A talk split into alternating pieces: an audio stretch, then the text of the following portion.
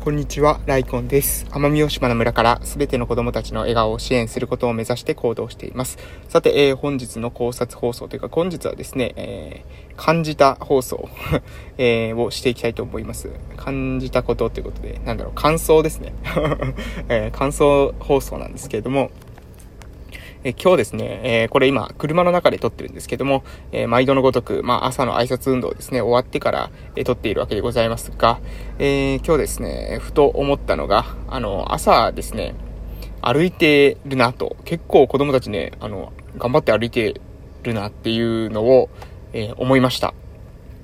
っていうのが、え私ですね、小学校の頃、あの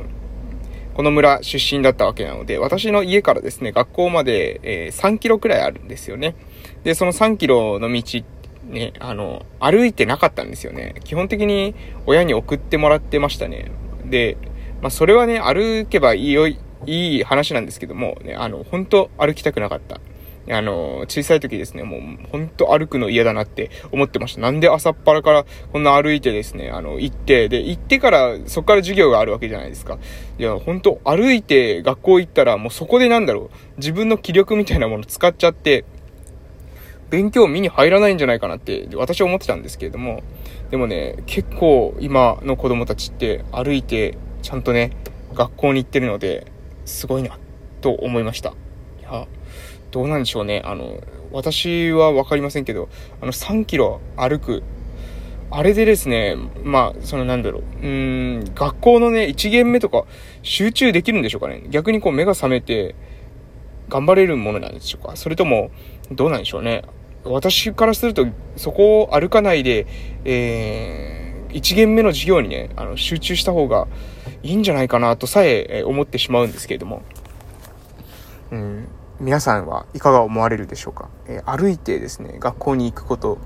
まあ、これでですね、足の筋力を鍛えて、健康な体を作ることによってね、あの、高齢になった時も、その筋力、最大筋力っていうものが、えー高ければ高いほど、えー、ある、その後ですね、運動機能が低下していきにくいなんてことも、えー、分かってますから、そういう目的で、えー、予防の目的で、えー、運動してるって言われたら、まあ、それはそうなのかもしれませんが、えー、子供の時の、まあ、一番、そのなんだろう、私が大事なのって、やはり、えー、学校での学業だと思うんですね。その学業において、で基本的なスキルを身につけること。やはり国語と算数の基本的なスキルが全く身についてない状態だと、大人になってですね、戦うっていうのは厳しいわけなので、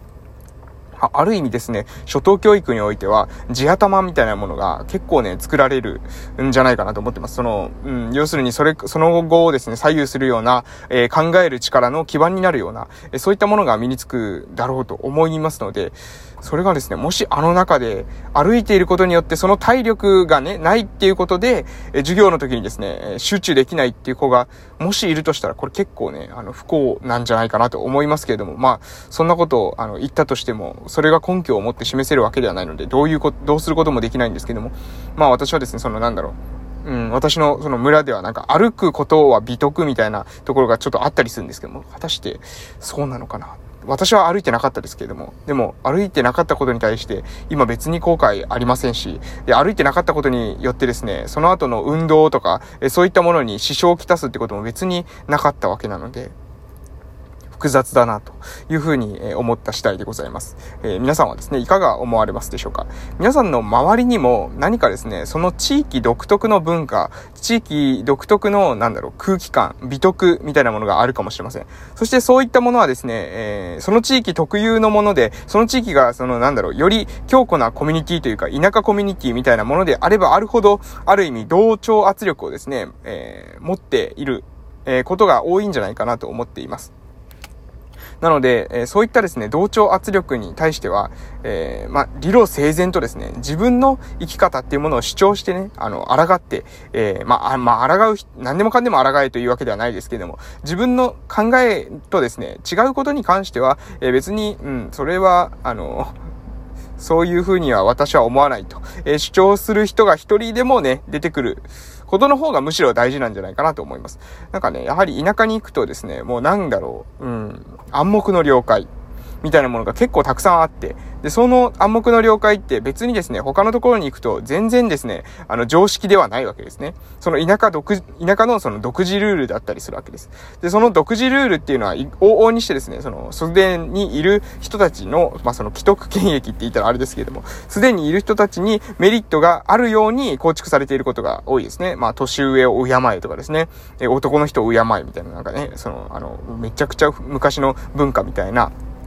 ものがあったりしますけれども、やはりね、その年上を敬えと言ってもね、その年上の人たちがですね、今まで何もできなかったから、今の現状があるわけなので、年上をですね、敬ってばかりで、意見をですね、自分の意見を全部、えー、取り下げてばかりだと、これはね、あの、どうしても時代遅れになってしまうわけです。えー、むしろ若者の意見を聞いて、そこからですね、学んで、えー、次につなげる、次の活動につなげていく。うん。だって、村とかをですね、守っていくのは結局若者なわけですから、え、今後ですね、そこに住むか住まないかを決めるのも、若者の自由なわけです。えそれをですね、その、なんだろう、まあ、勝手に今のその、えー、お年を召した方々がですね、集まって、えー、村の方針、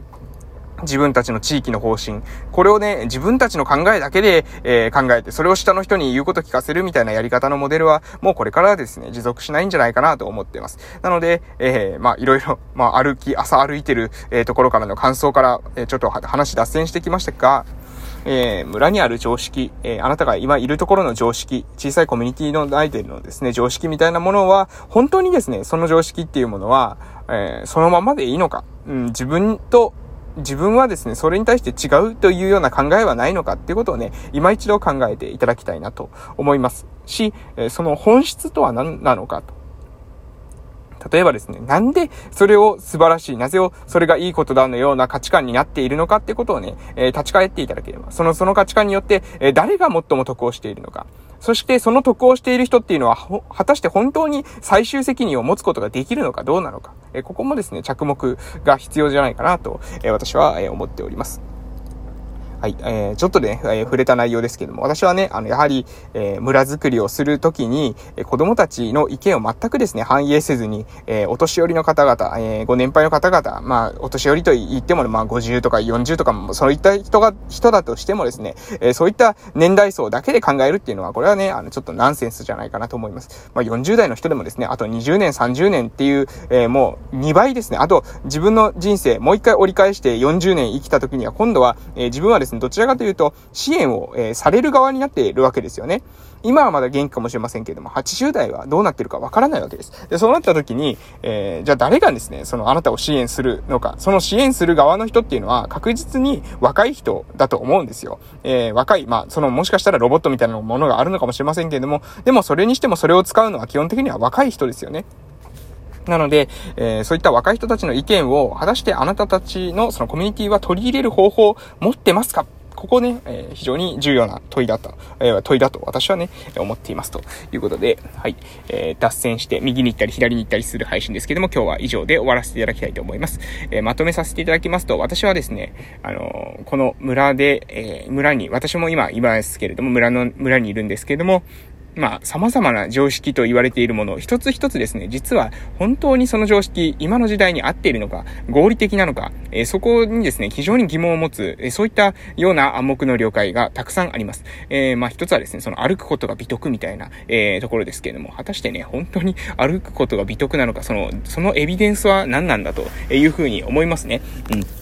歩いたから具体的に、えー、何を、何のために歩いてるのか、ただ離れてるから歩いてるだけじゃないかって私は思うんですけどね。あの、別に、歩、あの、交通手段がないから歩いてるだけで、えー、ね、そこにスクールバスとかそういったものがあったら誰も歩かないんじゃないかなと思うんですけれども、歩いた方がいいみたいな感じにね、その、なんだろう、自分たちのそのモビリティ、移動する手段がないことを、えー、今度は正当化して歩くことが素晴らしいことで、歩くことは足にもいい、何にもいい。それはですね、なんだろう、あの なんか、作られた、えー、真実ですよね。作られた真実。うん、そうじゃないかなと私は思ってますので、まあ、あらゆるものですね、えー、メリットあればデメリットもありますので、そういった作られたメリットみたいなものはいくらでも作れるんですけども、でもそれって、あの、あなたの都合で生み出してませんか？本当に子供たちにとってそれプラスになってますかね？っていうのが非常に疑問でしたということで、今日はこの辺で終わらせていただきたいと思います。はい。それでは、えー、本日も素敵な夜をお過ごしください。またお会いしましょう。失礼しました。